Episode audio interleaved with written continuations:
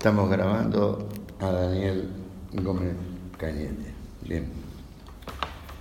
Usuarios y usuarias de Internet.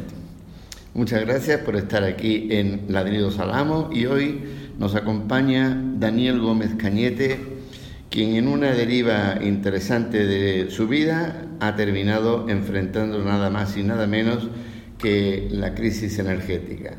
Pero Daniel eh, antes del año 2000 estaba dedicado a problemas de la sociedad digital y sobre todo de los videojuegos. Eh, en, esa, en ese aspecto también trabajó en enredando.com y a partir, digamos, de, toda la problemática que planteaba la energía, eh, decidió que esto requería un conocimiento profundo para comprender algo que posiblemente estaba determinando el futuro de nuestras sociedades. Y esto desembocó en la creación de una organización, de una asociación que nos va a explicar eh, crisisenergética.org. Bienvenido Daniel y explícanos qué es y a partir de ahí vamos a discutir un rato sobre eh, este problema de la crisis energética. Muchas gracias, Luis Ángel. Pues bueno, como dices, eh, a partir más o menos del año 2000 empecé un poco por casualidad a, preocuparme por los temas de, la energía, que al fin y al cabo es el prerequisito para cualquier actividad humana, desde la de los cazadores recolectores hasta la civilización tecnológico-industrial en la que vivimos ahora. Por lo tanto, conocer cuál es el sustrato material y energético de nuestras sociedades mm, tendría que ser un conocimiento previo a, cualquier otra consideración. Y por ese agujero, por esa madriguera de, conejos me metí. Y, bueno, lo primero que hice era lo que sabía, que era crear una página web que se, que se llama todavía crisisenergética.org. Y más tarde, casi por temas de, facilidad de gestión legal una asociación que es la Asociación para el Estudio de los Recursos Energéticos. Y un poco lo que, eh, digamos, la, la, señal de alarma o el tema preocupante en aquel momento que nos, nos, llevó a mí y a un par de personas más, dos ingenieros de telecomunicaciones, por cierto, uno de Madrid y otro, de Barcelona, Marcel Kuderk y Pedro Prieto, pues eh, era el agotamiento de los combustibles fósiles. Ese fue un poco el, punto de partida de, cómo empecé a meterme en el activismo energético medioambiental. Eh, es interesante un, aspecto solamente, ¿no? aparte de lo que es la, importancia de la energía y ante su, su carencia o potencial carencia, la crisis energética, eh, nunca nos han enseñado absolutamente nada sobre la energía en el sistema educativo. ¿Qué pasa? Yo creo que es que es un es algo que se da por hecho, es decir, nosotros los que pero tú cuando tienes 14 años se da por hecho, pero dejas las luces encendidas hasta bueno, en si te vas durante un mes en ese caso, yo creo que las, las, precursoras son las madres que iban gritando por la casa, niño, apaga las luces, que están todas encendidas. Realmente sí que a, nivel doméstico hay, un, eh, hay una preocupación y tú ahora el tema de la pobreza energética es un, es un tema que, que todo el mundo ha oído hablar y, y que además nos afecta porque en el mejor de los casos nos afecta al bolsillo y en el peor de los casos eh, hace que la gente pues pase frío e, incluso desgracias mayores por, por, este tema. Pero sí que es cierto que, vivimos en una, sociedad en la que damos por sentado eh, que la luz, que el interruptor de la luz se encenderá todos los días mm, por procesos que pasan a muchos kilómetros de distancia y que eso va a continuar siendo así por los tiempos de los tiempos. Entonces, ah, no es hasta que sucede una crisis de, desabastecimiento o, ya, sea pues, eh, por, una avería grave o lo que sea cuando nos, damos cuenta de la terrible dependencia que, tenemos. Entonces, eh, incluso hay una cierta asociación de energía con la energía eléctrica y con la luz. Mm. Cuando esta en realidad es una parte mm, no mayoritaria de, todo el consumo energético. Eh, yo siempre digo que la, electricidad es en buena parte como el sistema nervioso, lo que nos permite enviar información de un lado a otro, etcétera, mientras que los combustibles fósiles es la fuerza muscular de, la sociedad, de la civilización tecnológica. Y, ambas son muy importantes. Eh, de todas maneras, eh, la mayor parte de nuestro consumo corresponde a esa fuerza muscular, es decir, a la capacidad de hacer trabajo más, más evidente, como es eh, el transporte, mover cosas de un sitio a otro. Luego necesitamos ordenadores eh, y, teléfonos y redes de comunicación para saber dónde mover las cosas de un sitio a otro y tal, pero ambos son imprescindibles. Aún así, la, energía eléctrica, que es, si le bajamos ahora a la calle y preguntamos a la gente eh, qué es la energía o qué energía consume usted, seguramente nos va a decir que pues yo pago tanto de luz o, una cosa u otra, ¿no? cuando en realidad el sistema energético en su mayor parte no corresponde a la electricidad, sino que corresponde al transporte y a, otros usos de los combustibles fósiles. Sí. Discutiremos un poco sobre eh, cómo ha sido este proceso en los últimos 30 años, en los cuales ha ido incluso cambiando el discurso sobre la utilización de la, de la energía. Pero estamos en un momento que parece eh, crítico no sé si verdaderamente lo es, eh, crítico en el cual eh, estamos coincidiendo una serie de países, cosa que parecía absolutamente imposible hace 30 años, eh, países que tienen una población o de alto consumo de energía y de bienes y servicios, o están superpoblados y por lo tanto tienen que tomar medidas al respecto. Eh, ¿Qué está pasando desde ese punto de vista? Porque claro, una parte de los conflictos que estamos viendo en, grandes urbes tiene que ver con fijar eh, metas para, eh, que deben conseguirse en los próximos 20 o 30 años, porque de lo contrario te dicen no tendremos la posibilidad de entrar con energías alternativas, eh, no tendremos eh, la posibilidad eh, de tener suficiente energía para mover estas sociedades. ¿Cómo ves esto? Bueno, sí, el, momento actual creo que fue hace, no creo que llegue a los 10 años, que ya más de la mitad de la población mundial vivía en, grandes ciudades. Esto tiene dos, bueno, tiene muchos aspectos importantes, pero yo creo que, destacaría dos, ¿no? Por una parte, el, mismo hecho eh, físico de la convivencia de, una gran concentración de personas en un espacio reducido, cosa que desde el punto de vista de la eficiencia muchas veces está bien, es decir, eh, por ejemplo, en Europa las ciudades más, más compactas, pues eh, en principio consumen menos territorio, etcétera.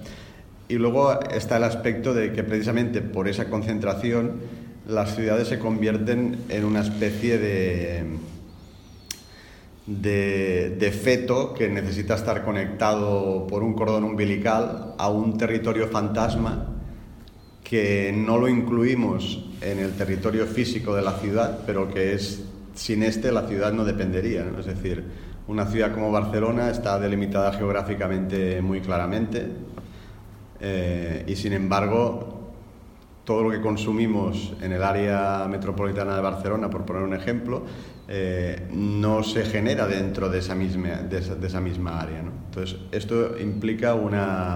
¿A qué, a qué te refieres? En este sí, me, me, refiero pues, a, todo. Eh, la, la, electricidad que consumimos, el agua que consumimos, los alimentos que consumimos, los residuos que generamos todo eso, si tuviese que ser gestionado única y exclusivamente a partir de la, propia área de la ciudad, sería imposible de gestionar.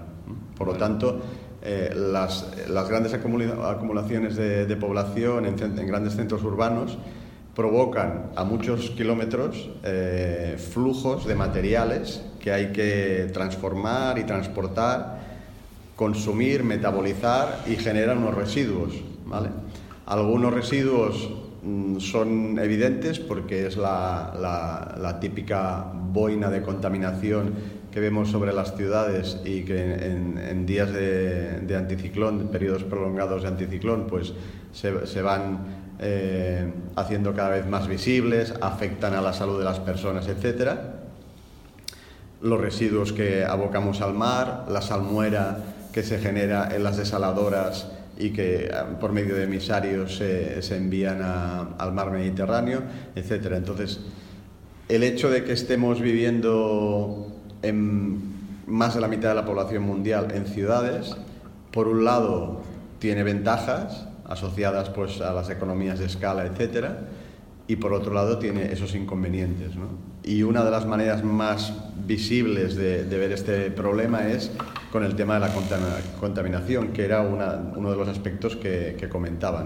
Es, decir, lo que la ciudad excreta a partir de sus necesidades de transporte nos afecta a los que vivimos en la propia ciudad y eso hace que ahora mismo nos estemos planteando en el tema del, del transporte y de la movilidad, que es eh, crucial porque además vivimos en una sociedad en la que además se da por sentado que todo el mundo tiene derecho a la hipermovilidad, pues crea un conflicto que es justo la actualidad que estamos viviendo ahora. Eh, se están fijando toda una serie de metas que tienen que ver con eh, distintos combustibles y con la utilización de estos combustibles y además en ciudades eh, no sé, digamos, hoy día donde se puede aplicar el calificativo de superpoblado, porque eh, tenemos ciudades que supuestamente eh, están llenas, tienen muchísima, muchísima gente. Pero si miramos desde el año 86, que es cuando empezamos a fijar este tipo de, de metas, hasta hoy no las hemos cumplido nunca. Ni en Kioto, ni en la reunión aquella ni en la reunión esta, la de París ya no digamos, porque eh, es muy bonita, ha ido mucha gente muy importante, pero eh, esas metas no se van a cumplir y ahora eh, esto ya está produciendo alteraciones en las ciudades,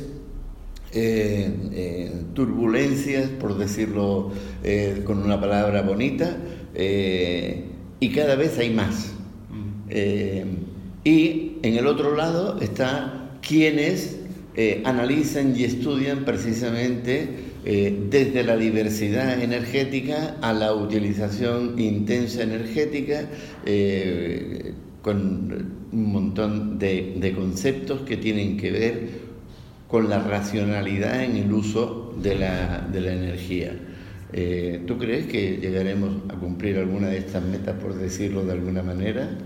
Yo, hay, una, hay una frase cuando lees los informes internacionales de la Agencia Internacional de la Energía, el, el, panel intergubernamental eh, para la lucha contra el cambio climático, etcétera, es el, el cruce de caminos, el crossroads. Es decir, llevamos cinco décadas diciendo que estamos en un cruce de caminos, mm. pero lo fuerte es que no nos hemos detenido. Eso quiere decir que nos hemos ido, hemos ido tomando caminos determinados. No estamos en una rotonda en la que vamos dando vueltas hasta que nos decidimos a, salir por una salida. Seguimos creando encrucijadas. Exacto, o sea, nos, estamos, nos estamos moviendo, digamos, por el, por el mismo camino. Entonces, yo creo que, una cosa importante es eh, no obsesionarse tanto con las tecnologías y con los combustibles, y pensar más en, en cómo reorganizar eso. El ejemplo más claro, el coche eléctrico. ¿vale?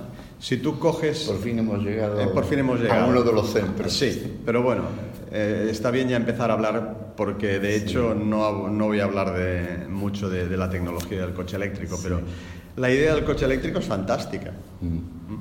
El problema es que si eh, pretendemos sustituir el coche de combustión interna por el coche eléctrico sin cambiar nada más, por el camino no vamos a solucionar el tema de los, de los atascos en las ciudades, no vamos a solucionar el tema de la creciente bueno, digamos, de la, no diré creciente porque se le está poniendo coto por fin, pero digamos del, del, gran porcentaje de, de, área vivible que ocupan los vehículos en las grandes ciudades. Sí que es verdad que ahora las ciudades con gran resistencia por parte de, de los poderes fácticos y fabriles de la industria del automóvil, estamos reduciendo la presencia del coche.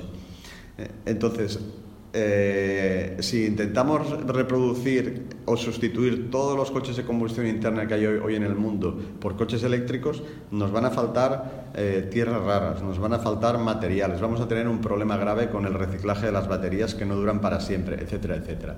Es decir, y resumiendo, coche eléctrico, nueva tecnología, sí, pero con un uso diferente. Es decir, coche eléctrico, sí, pero coche compartido.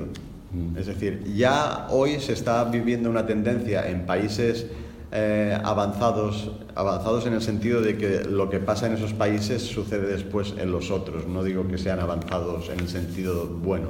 En Estados Unidos, el epítome de la cultura del automóvil, la gente joven ya no tiene la compra del automóvil a los 18 años como la primera cosa que va a hacer. Es decir, como elemento integrador social, elemento que, le ayuda a uno a, decir que entra en la adultez, etcétera, etcétera, el coche está desapareciendo. Mm. Es decir, que ese es un cambio cultural también importante. La idea de que necesitamos tener un coche propio que va a estar durmiendo el 90% del tiempo en un garaje o peor aún, en la calle, eso se tiene que cambiar. Y de hecho, lo, curioso es que estamos en el año 2030, en 2019, no tenemos coches eléctricos, ay, perdón, no tenemos coches voladores, pero tenemos patinetes eléctricos. ¿A quién se le hubiese ocurrido que, la gran revolución de la movilidad urbana en el, en el siglo XXI iban a ser los patinetes? Sí. Bueno, yo, sobre eso eh, me gustaría plantear eh, dificultades mayores. En el caso, digamos, de Estados Unidos, todos los datos que nos están dando sobre este tipo de, cambio que han mencionado están centrados en dos o tres ciudades. Estados Unidos tiene un índice de movilidad que no tiene ningún país en el mundo. Es decir, eh, se, está hablando desde hace décadas. ¿eh? Yo, me acuerdo que los primeros informes que vi al respecto y me quedé eh, realmente sorprendido es, de los años 70, por lo tanto se hablaba de los años 60, en el que un tercio de la población se movía en el país cada muy breve tiempo. No ha cambiado eso. Estamos hablando, por tanto, digamos, de... Mm, eh, cientos de miles de personas que no viven fijas en Chicago o en Nueva York, sino que la aspiración a lo mejor es irse a otras partes, ya sea por trabajo o por lo que sea. La movilidad empresarial eh, es tremenda, es tremenda, digamos, en comparación con lo que pasa en Europa. En la India es tremenda desde el punto de vista este, es, más cercana a esta de Estados Unidos que a la, europea, y eh, la de Malasia, Indonesia, Tailandia, el sudeste asiático y China, por ejemplo, es también así. Eh, está muy bien eh, la idea del coche eléctrico como un dinamizador dentro de la organización de las ciudades. Pero no solamente hay que organizar las ciudades, hay que organizar otras cosas para que eh, yo no necesite irme a eh, mil o dos mil kilómetros de donde vivo eh, para poder sobrevivir. O sea, era muy interesante esta discusión que tuvo Trump con el, el, dueño o el presidente de la Harley Davidson para que produjera en Estados Unidos y el señor este le dijo, no puedo, tengo que producir en Indonesia y en otras partes. Por lo tanto, lo que le está diciendo a sus propios ingenieros, tienen ustedes que ir a formar a aquella gente allí, hay que ir a vivir allí. ¿Qué hacemos? Este es un, problema eh, claro en el sentido de que se podría decir que necesitamos parar esta tendencia de, concentración de la población en grandes, en grandes urbes porque eh, se está matando eh, las ciudades de tamaño mediano y pequeño. Es que es muy curioso, eh, a partir de esto que acabas de decir... Más que nada porque obligan a la gente a irse a... es decir, las oportunidades se, se concentran, lo cual es, es injusto, porque, digamos, yo pienso que el, territorio tendría que, que, estar más equilibrado. O sea, hay, hay por una parte esta tendencia que decías, que en la que el edificio alto es eh, un edificio mucho más eficiente desde el punto de vista de la utilización de bienes y servicios, mientras que tiene una serie de inconvenientes como es concentrar población en espacios pequeños y tienes que resolver la movilidad. Y cuando miras el, el, paréntesis que hay a partir de esto que acabo de decir, hay energía y cantidades industriales de, de energía, por una parte y por la otra, mientras que estamos tomando medidas para poner límites a determinado, al uso determinado de ciertas energías, eh, a lo mejor lo que hay que poner son límites a ciertas cantidades de usuarios de las ciudades. Y esto mm, ni siquiera lo tenemos pensado. Bueno, es que aquí entramos en, una, parte bastante peliaguda. En el Entonces te has referido a las ciudades con el adjetivo lleno. Sí. ¿vale? Y de alguna manera estamos ya en un planeta bastante lleno. Sí. ¿vale? Entonces, eh, al estar en un planeta bastante lleno necesitamos eh, agentes de controles de masas.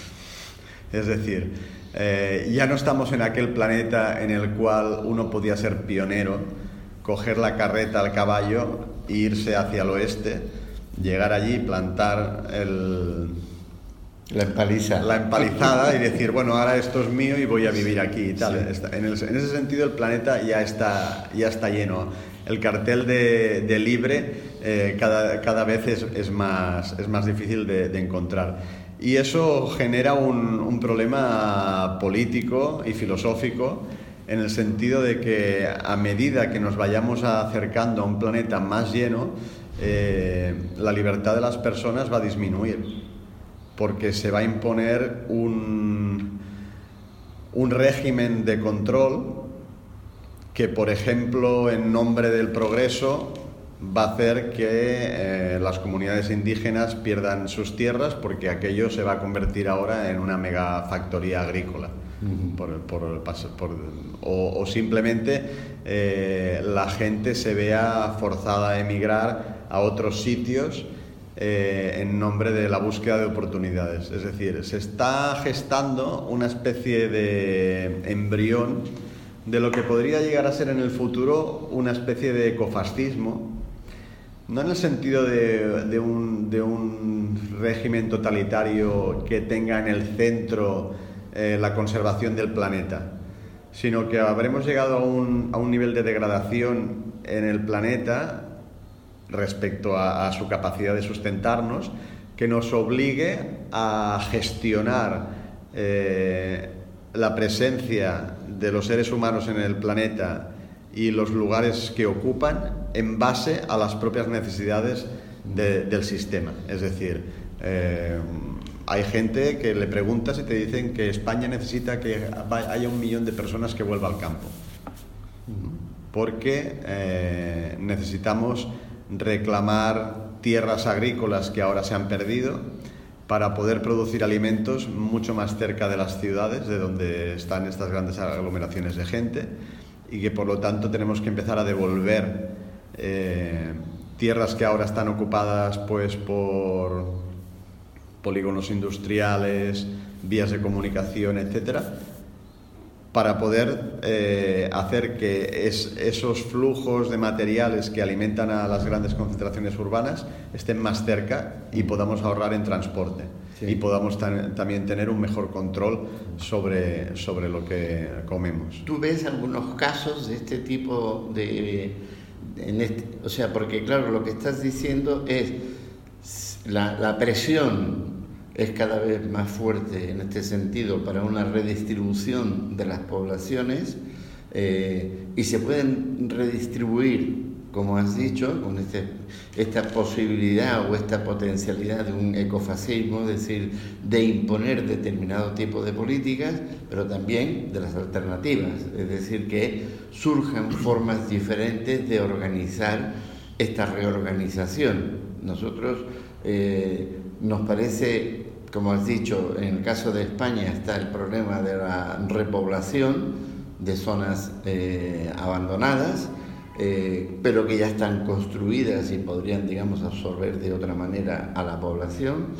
Y una de dos, o lo haces con una especie de orden y mando, o lo haces dejando que las poblaciones, o mejor dicho, no dejando, sino potenciando que los, los ciudadanos decidan cómo se organizan en estas zonas que repueblan. Y hay en, casos también en América Latina donde eh, ha habido abandonos masivos, por, ya sea por, guerras o por eh, cambios en, en, la industria o en las formas de producir. ¿Tú has visto algunos casos que podríamos decir, esto es lo que no deberíamos hacer eh, porque plantea problemas que incluso afectan decisivamente al consumo de la energía y por lo tanto agravan el problema?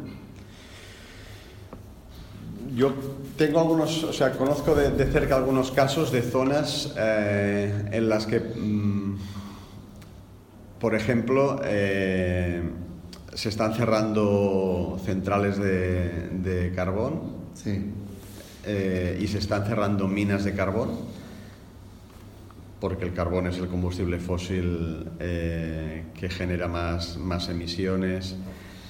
Y esto está produciendo un, grave perjuicio, un grave perjuicio a las personas que viven en esas zonas.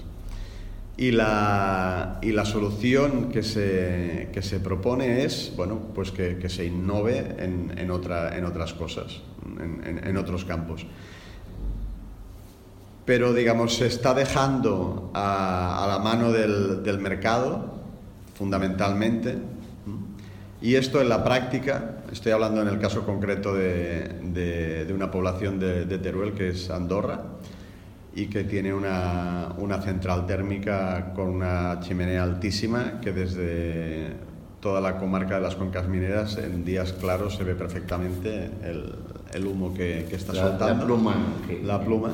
Y, y ya desde hace años se había intentado, mediante la creación de un polígono industrial, eh, llevar allí empresas para que la gente, o sea, para que pudiesen absorber la fuerza de trabajo que paulatinamente iba a ir dejando libre la desaparición de, la actividad minera y ahora, que parece ser que, será inminente, el cierre finalmente de, la planta. Es un caso extremo porque la provincia de Teruel ya de por sí es una de las, de las provincias más despobladas de España, una de las provincias en las que hay un, un, atraso mayor respecto, sobre todo comparativamente eh, en comunicaciones, en centros de trabajo, centro de estudio. Es decir, ya de por sí es una zona deprimida y encima lo poco de industria que había es una industria que está señalada, porque eh, por toda la cuestión del cambio climático, pues eh, la, la, tendencia es a pues, mm, dejar de, hacer minería del carbón, además se trata de un carbón que no es ni siquiera de, buena calidad, etcétera, y a la desaparición de, plantas de generación como la de la central térmica de Andorra. Y, la gente realmente está desesperada porque no ve un horizonte eh, claro para ver dónde se, se va a ir. Claro, en este sentido lo que se puede ver es que los tiempos de adaptación vía mercado y vía eh, planes estatales no son suficientes. Mm, yo realmente no tengo, no tengo tampoco la, solución. Eh, se habla mucho de, por ejemplo, reconvertir eh, estas zonas al turismo, al turismo rural. Incluso hay una cosa curiosa en un, en un pueblo no muy lejos de, de, este sitio que estábamos comentando ahora, de Andorra, en Teruel, en el que se está hablando de que hay un inversor eh, canadiense que va a construir una especie de urbanización en la que van a venir a vivir canadienses jubilados porque resulta que por el clima y, sobre todo por, el dinero eh, que les va a costar estas casas y el, coste de la vida donde van a estar construidas va a hacer que sus jubilaciones se, vean multiplicadas. Es decir, eh, se, están dando muchas soluciones pero yo creo que, que estas soluciones no, no, van a satisfacer al ritmo adecuado las necesidades de la gente. Es muy, interesante esto que dices. Lamentablemente vamos a tener que cortar, cortarlo aquí, pero no te voy a cortar el discurso porque tenemos que volver. Bueno, la energía, digamos, ya sabemos que tiene un largo recorrido y me gustaría también eh, entrar más en detalle a esto de las encrucijadas porque en, en, realidad, por ejemplo, tanto de la Agenda 2030 como todas estas medidas que se están tomando, eh, el tema de las encrucijadas es crucial, o sea, con, perdón de la reiteración, eh, y me gustaría seguir hablándolo contigo. ¿eh? Eh, usuarios y usuarias de, Internet, gracias por atender a esta emisión de Ladrido Salamo y os esperamos para la siguiente.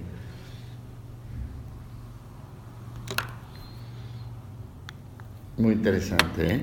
Ha estado muy bien. A ver, esto sí. Nuestro futuro está limpiar culos